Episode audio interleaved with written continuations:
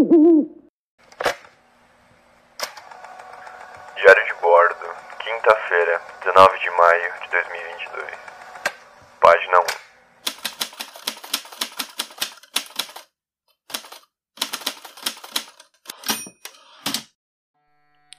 1. Olha só.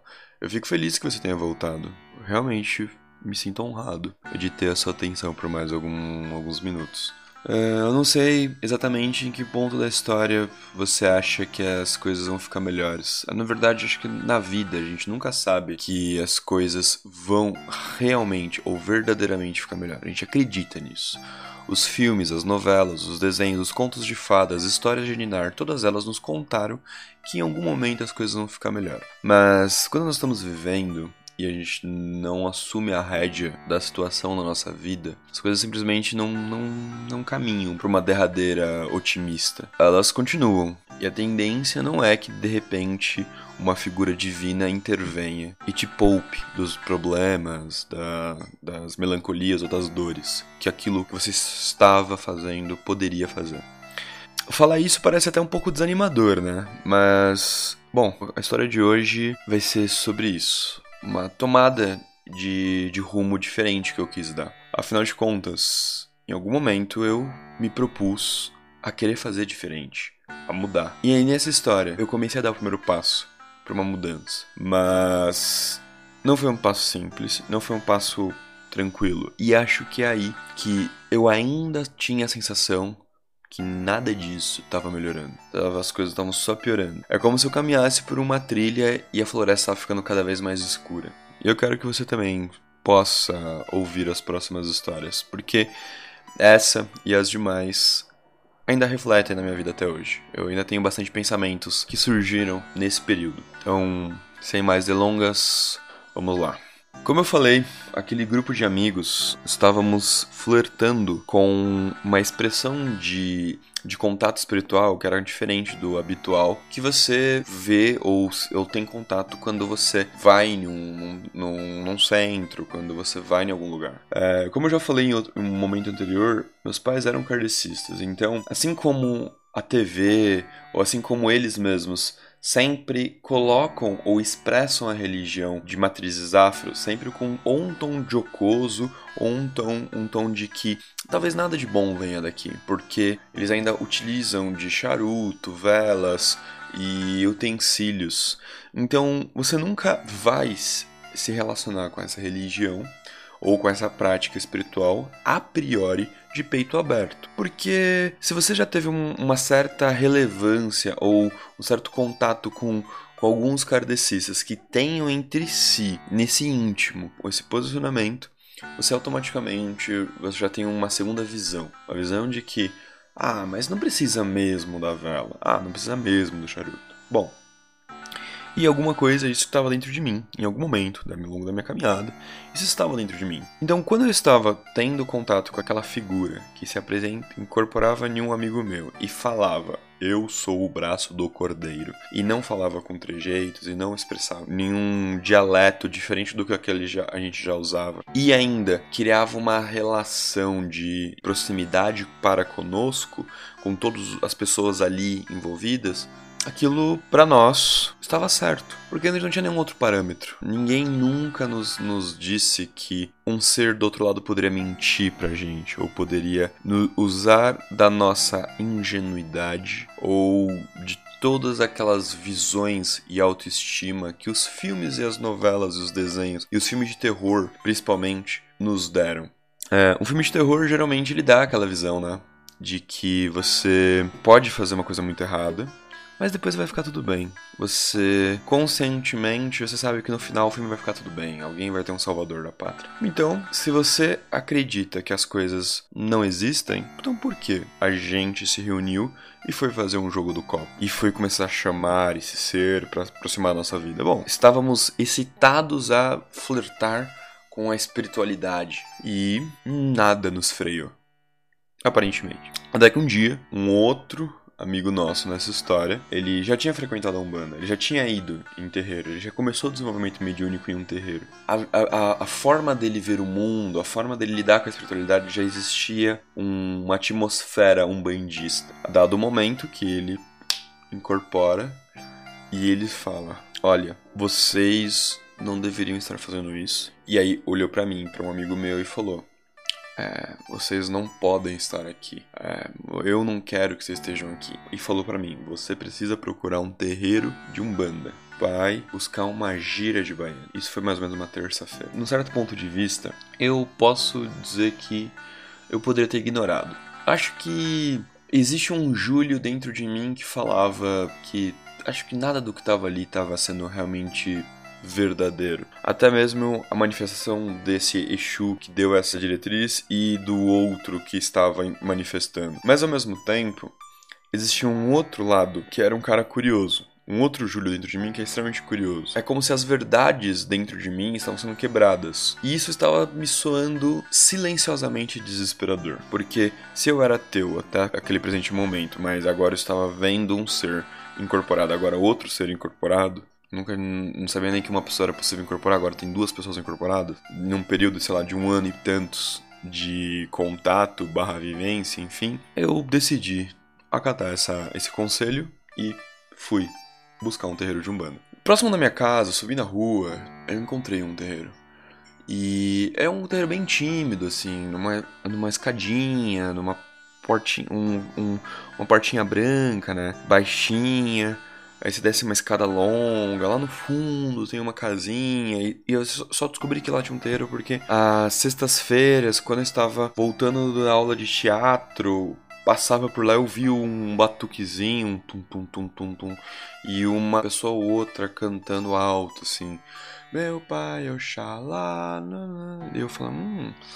E eu não sei o que era tudo aquilo, sabe? Mas eu já entendi. Então eu fui associando uma coisa a outra. Dado esse meu amigo que manifestado, um ser que se, se posicionou como Exu. E aí ele me explicou um pouco como funcionava a Umbanda. Então procurei esse terreiro e decidi naquela sexta-feira. Acho que você deve estar falando, né? Ah, que coincidência, né? Ou nossa, que providencial. Mas, sinceramente, eu só pensei, nossa, tirei a sorte grande.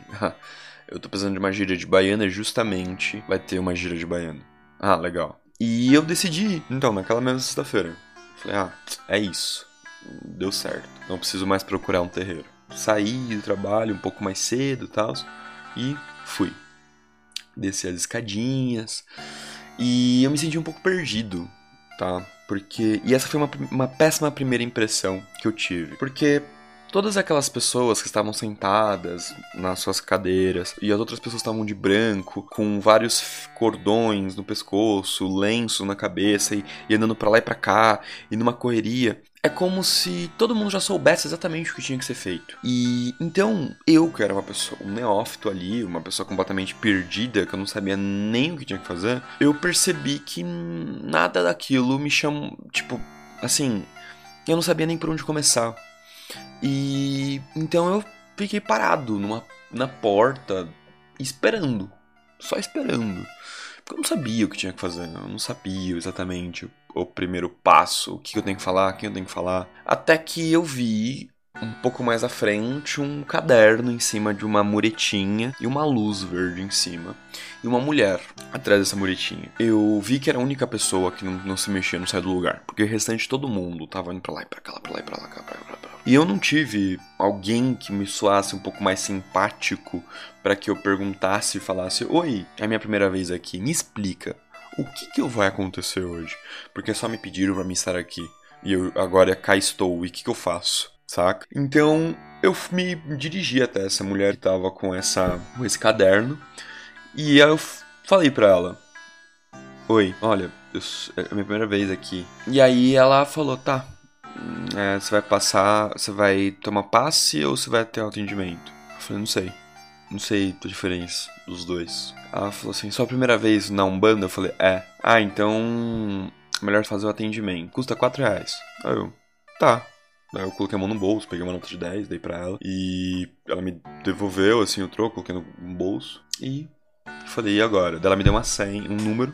vão te chamar por, por esse número. Aí eu fiquei esperando. Aí as pessoas meio animadas, os sons do atabaque, é, o coro, as cantorias e tal. Mas eu não entendia muito bem o que estava acontecendo. Até que dado um momento, me chamaram. Eu tentei entender uma coisa ou outra, mas bom, me chamaram. Fui até a pessoa que me chamou, ou pela senha. E ela falou: Ah, você vai falar com o baiano e falou o nome do baiano. Eu não lembro o nome do baiano. Mas, beleza, falou que eu ia falar com o baiano. Aí eu desci uma escadinha, cheguei num lugar tava com as paredes pretas, com uma faixa vermelha e meio escuro. E aí tinha lá um grupo de pessoas de branco. Então tinha uma, uma pessoa, uma mulher baixinha, com uma, uma roupa branca, um chapéuzinho de couro marrom, pequenininho. Lembra um pouco uma como se fosse uma fantasia junina ou uma fantasia carnavalesca de um cangaceiro. Alguma coisa mais ou menos assim. E essa pessoa tava também com uma garrafa de 51 debaixo do braço.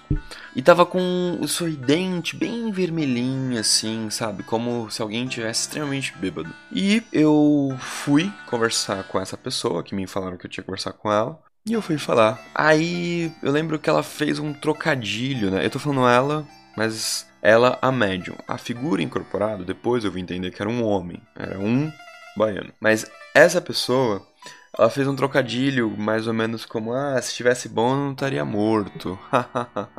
e eu não entendi a priori. E ao lado direito estava uma pessoa auxiliando, como se fosse um intérprete, acendendo o cigarro, pegando isso, pegando aquilo. Então seria. Na época eu também na hora não entendi muito bem. Hoje eu entendo que é um cambone, a função do cambone. Eu tava no lado dela. Ela falou: o que você veio pedir aqui? Eu falei: olha, me pediram pra estar tá aqui numa gíria de baiano. Por que pediram isso? Respondeu, né? Oxi, que baiano anda na direita, anda na esquerda, ah, baiano não tem limite, baiano faz o que é, tá sempre feliz, tá sempre sorrindo, baiano desanata, desamarra qualquer nó, resolve todos os problemas e sempre com um sorriso no rosto. E eu não entendi nada. E aí eu falei, não entendi. É, olha, eu, o Exu Caveira me pediu pra estar tá aqui e falou que eu ia entender e que eu tinha que me afastar de umas coisas, mas que eu tinha que estar tá aqui para as coisas melhorarem. E aí, a pessoa que estava incorporado, eu percebi que ela tentou novamente, né, a explicar isso que acabou de falar. E enquanto isso, eu comecei a ficar um pouco sem paciência. E eu interrompi novamente esse discurso de falar que baiano andava na linha da esquerda e na direita, e eu Tipo, de uma forma bem grosseira, falei: Meu, você não pode falar direito? Eu não tô entendendo nada que você tá falando. Aí o baiano se. se se posicionou, falou, oxi, que falta de respeito é essa? Eu falei, claro, eu tô aqui hoje, você não tá. Me falaram pra mim daqui, eu tô aqui hoje, não tô entendendo porra nenhuma que você tá falando, eu tô tentando, entender, caralho. Daí falou assim que. Daí falou assim, mas você não tá entendendo que nós. E aí, cara, começou um bate-boca entre eu e o guia. Aí, a Cambone, ela se posicionou e falou: Não, calma. É, quem foi que falou? Qual que era o médium que estava incorporado? O Exu? Aí eu falei o nome do, do meu amigo. Olha, olha que lambança. E eu estava falando de uma situação que estava vendo entre meus amigos.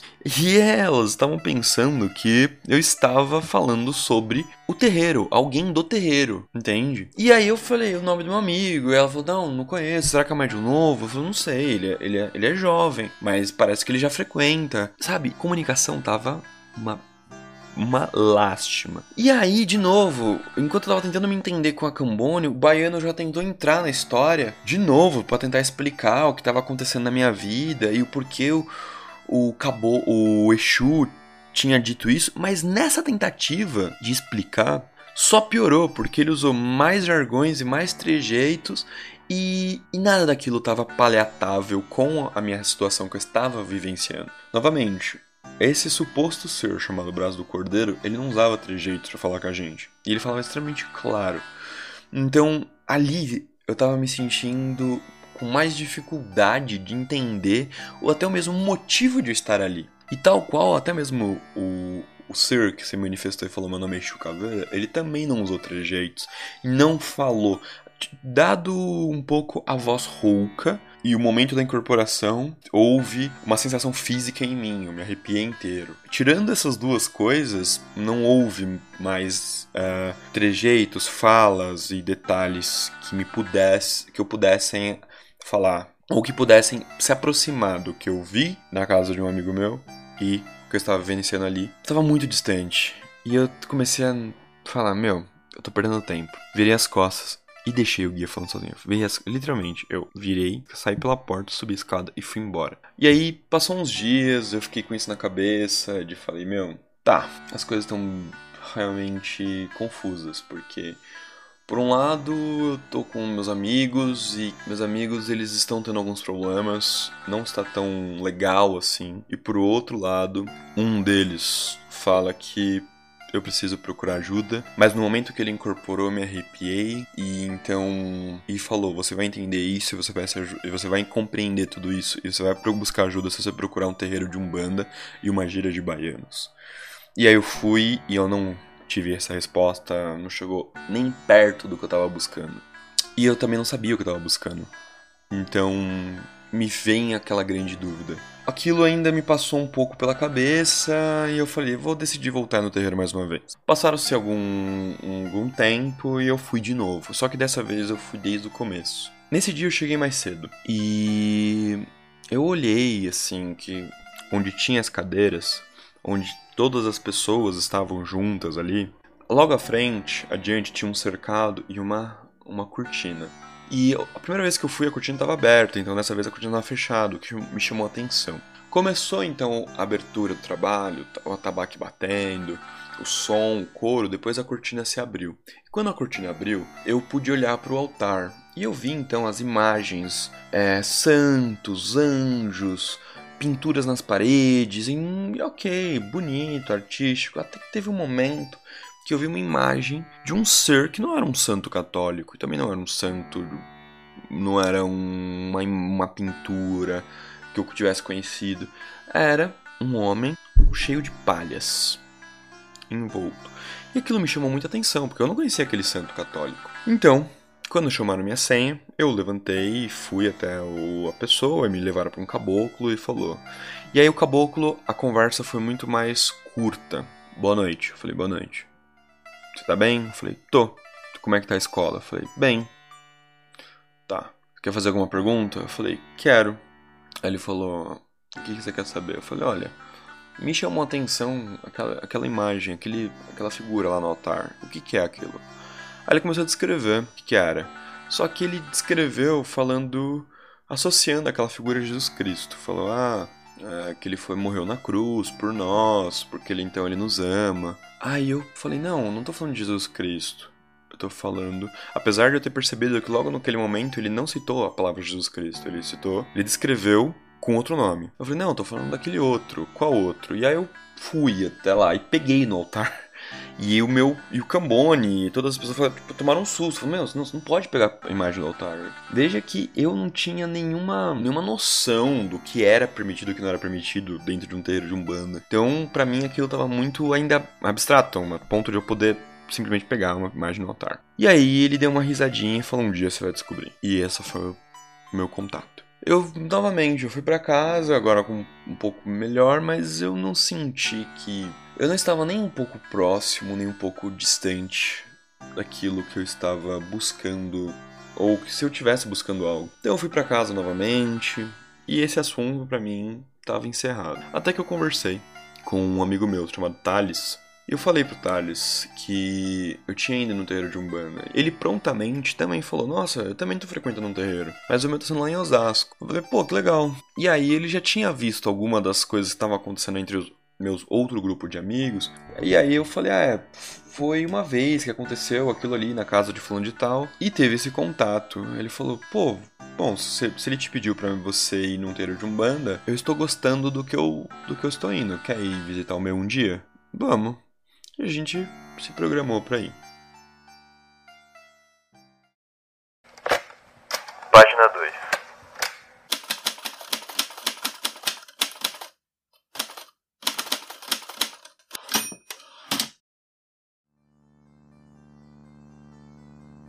Nessa minha ida para esse terreiro, como chegou, chegou a data, nós fomos e eu já percebi que ele era bastante diferente. Para começar, que ao, ao, entrar eu perguntei pro, esse conhecido onde é que tinha que dar um nome e pagar. Ele falou: Acho que aqui não tem que pagar nada, só os livros que você comprar. Aí eu fui perguntar para alguém que tinha um, tinha um cartaz falando sobre outras informações tinha aqui. Eu falei pra, pra moça, eu falei, olha, quanto custa, né, qual que é o valor? E ela falou, não, não, um banda não pode cobrar. Eu falei, como não pode cobrar? No roteiro que eu fui, cobra. E aí eu percebi que ela tentou me explicar que a Umbanda não podia se cobrar.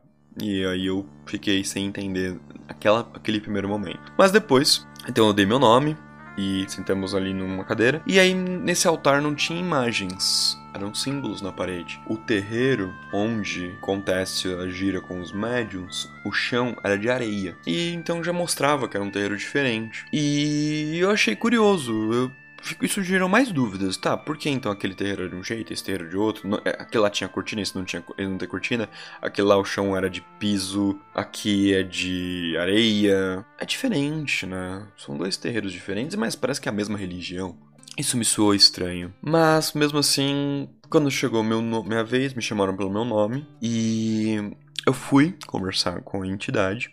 Uh, ali era um Exu manifestado e ele me perguntou qual que é o seu data de nascimento. Aí eu falei 27 de 12 de 1994. E aí, de, logo de pronto, ele me respondeu: Você é filho de Yorimá, seu caboclo é tal, o seu Exu é o Pinga Fogo e você tem que ler o livro Umbanda de Todos Nós. Leia, depois você volta aqui. Aí eu, tá, anotei e sentei. E aí meu amigo falou, cara, você recebeu até uma recomendação li literária. Eu falei assim, é, acho que sim, mas ok, legal. E assim, ainda eu sentia que eu tava perdendo um pouco de tempo, assim. Porque ninguém chegou no, no X da questão até aquele momento. Porque quando eu conversava com aquele ser que era o braço do cordeiro, fala dos meus amigos, e esse ser falava com detalhes do que estava acontecendo na nossa vida. Falava até nome das pessoas ao nosso redor. Enquanto os outros que eu ia, era sempre uma coisa se eu falasse A, a pessoa me respondia sobre A. Se eu falasse B, a pessoa me respondia sobre B. Mas se eu ficasse quieto, a pessoa ficava quieta também. Então, e aí? O que então, por que eu tava buscando? Por que eu tinha que ir no terreiro? Por que eu tinha que ler agora? Por que eu tinha que. Por que eu, por que eu tava fazendo tudo isso? Eu não entendi. Mas, ainda assim, eu lembrava que esse meu último amigo que estava nesse processo e que incorporou, e quando ele incorporou, eu fiquei arrepiado, e ele falou: Você precisa sair daqui.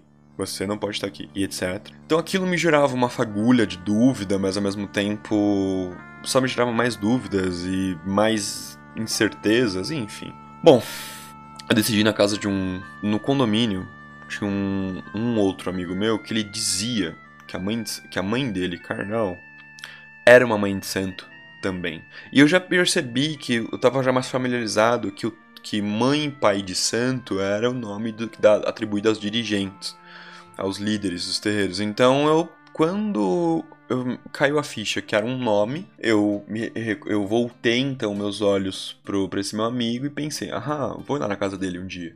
E eu fui. E aí eu fui conversar com a mãe dele, e aí a mãe dele falou: Ah, eu frequento um terreiro, eu vou te levar amanhã, porque. E aí era um domingo, eu fui na casa dele, e ela falou: Ah, meu terreiro é de terça-feira, mas a gente pode ir. E aí ela disse que frequentava um terreiro e eu falei: Demorou, então vamos. E na terça-feira eu estava na casa dela pra gente ir nesse tal terreiro. Chegando lá, a mãe de santo disse: Aqui é um terreiro de um bandomblé Angola.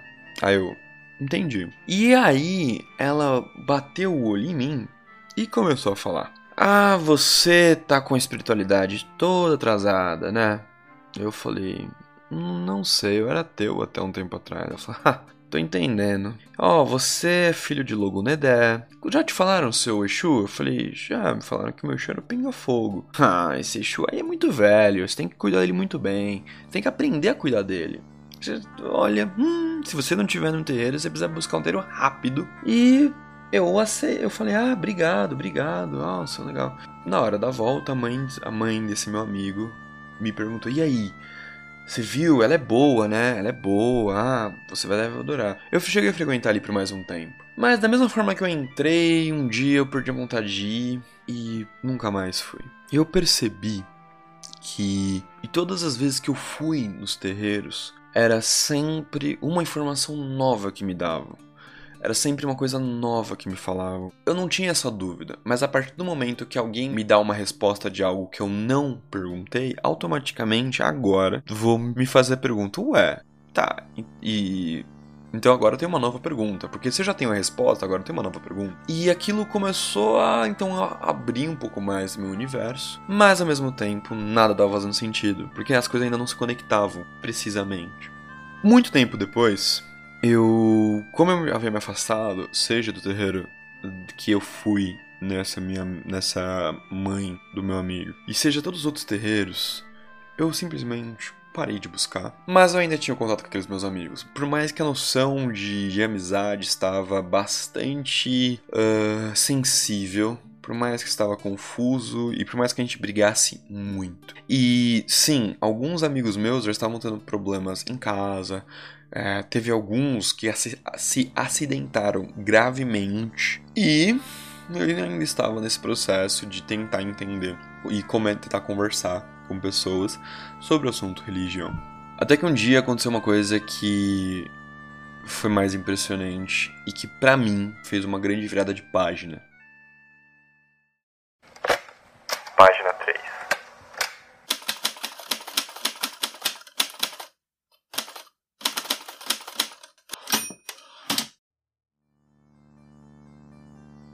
Bom, se você provavelmente for um, tiver a minha idade ou um pouco mais velho que eu, você lembra do MSN, lembra do Orkut. E naquela época não tinha então celulares tecnológicos, etc. Nem todo mundo tinha acesso ao celular porque era caro. Então eu tava no Orkut, eu tava começando a paquerar uma garota chamada Giovanna, e a gente já tava isso fazia um, algum tempo já. E a gente conversava entre no Orkut e MSN, e a gente já se visto algumas vezes. Até que então a gente decidiu se encontrar e ela me fez um convite.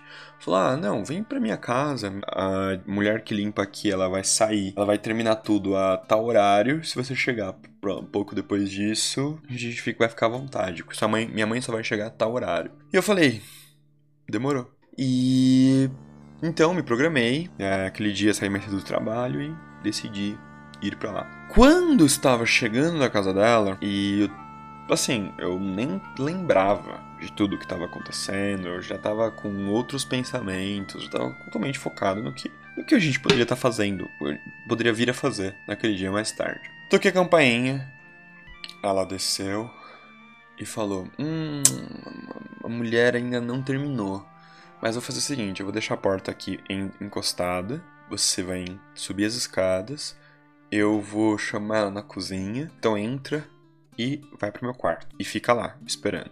Eu falei, beleza. Fui subir as escadas pra ninguém me ouvir. Na hora que eu entro na casa dela e viro a porta, estava essa mulher de frente para mim. Eu tomei um susto. E ela falou: Preciso falar com você. Aí eu falei: Nossa, meu. Putz, nossa, desculpa, não briga comigo, a gente não fez nada. Ela falou: Senta aí.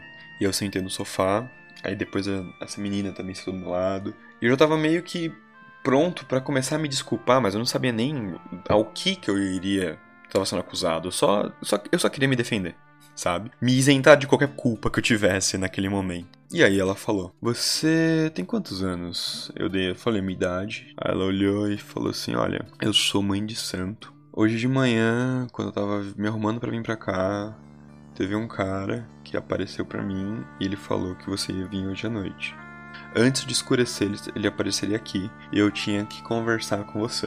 E aí eu falei, que cara, e. Porque eu tava tentando entender se a, se a garota que eu, tava, que eu tava saindo, se ela tinha contado algo para alguém e que cara era esse. E aí eu, ela ficou meio quieta e começou a me fazer umas perguntas, mas umas perguntas um pouco certeiras, tipo, seus avós são mortos? Aí eu falei, são. Depois ela falou, e se, e se tem alguém da sua família que também é da religião, né? Eu falei, qual religião? Ela falou assim, alguém mexe com espíritos? Eu falei, sim, mas mais ou menos, assim, minha mãe é kardecista. Ela falou, não, não, não, não sua mãe. Aí ela começou a falar umas coisas para mim e começou depois a me perguntar. Só que aí ela fez uma pergunta muito certeira. Ela falou assim: Tem algum amigo seu que ele está invocando ou ela tá brincando com a espiritualidade. Eu falei, ah, tem uns amigos meus que a gente tá é, fazendo umas perguntas e. Mas, mas assim, mas eu não entendi. Mas como assim, brincando? Aí ela virou e falou, ó, tem algum seu amigo seu que tá incorporando? Eu falei, sim. E aí ela falou, ela tá incorporando quem? Aí eu falei, falei o braço do cordel. assim, eu nunca ouvi falar nesse, nesse guia.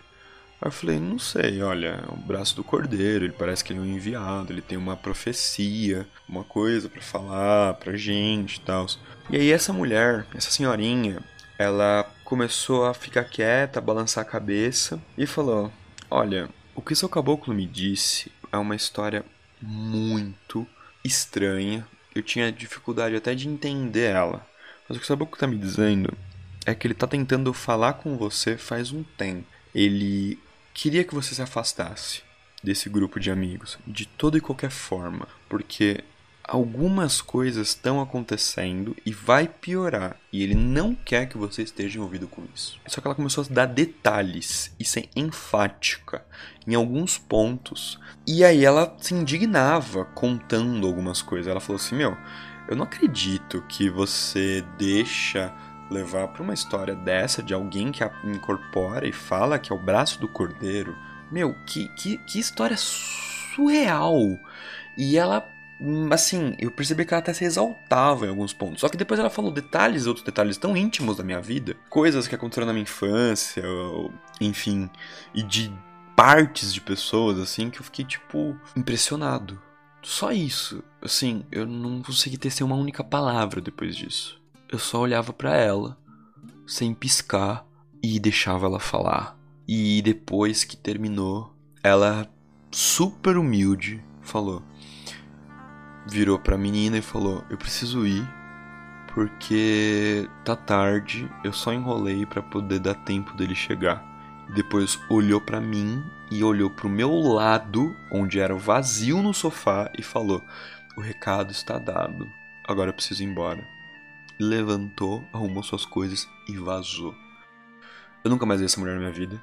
Eu não sei o nome dela, porque essa, assim, essa minha amiga, ela, ela, ela era muito rica, né? Então, ela teve várias mulheres que eram empregadas dela, que passaram na casa dela várias e várias e várias e várias e várias vezes. Então ela mesma não lembra qual dessas pessoas era. Então essa pessoa, sei lá, ela se perdeu no tempo.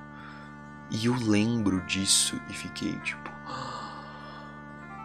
Caramba. Claro que hoje, quando eu lembro de todas. Porque eu lembro. Isso foi muito marcante para mim, sabe? Eu não perguntei nenhum nome dela, mas assim, isso tudo foi muito marcante para mim. E nessa conversa que eu tive com essa mulher, alguns pontos me marcaram, me deixaram muito em evidência, assim, ó. Por exemplo, o seu caboclo tentou se comunicar, tá tentando se comunicar com você faz um tempo. Ele quer que você se afaste desses seus amigos. Eu lembro que o guia que se manifestou no meu amigo falou: Você não pode estar aqui. Eles, eu não posso intervir. Que eles tomaram sua própria escolha. Mas vocês, e apontaram para mim meu amigo, não. E depois disso, as demais coisas que aconteceram, sabe? Eu fui num terreiro, fui em outro, fui em outro, fui em outro, fui em outro, fui em outro. E todo esse tempo, ninguém podia me dar essa, essa, essa mensagem ou me dar esse recado. Isso me soou um pouco estranho. Eu nunca tive essa resposta.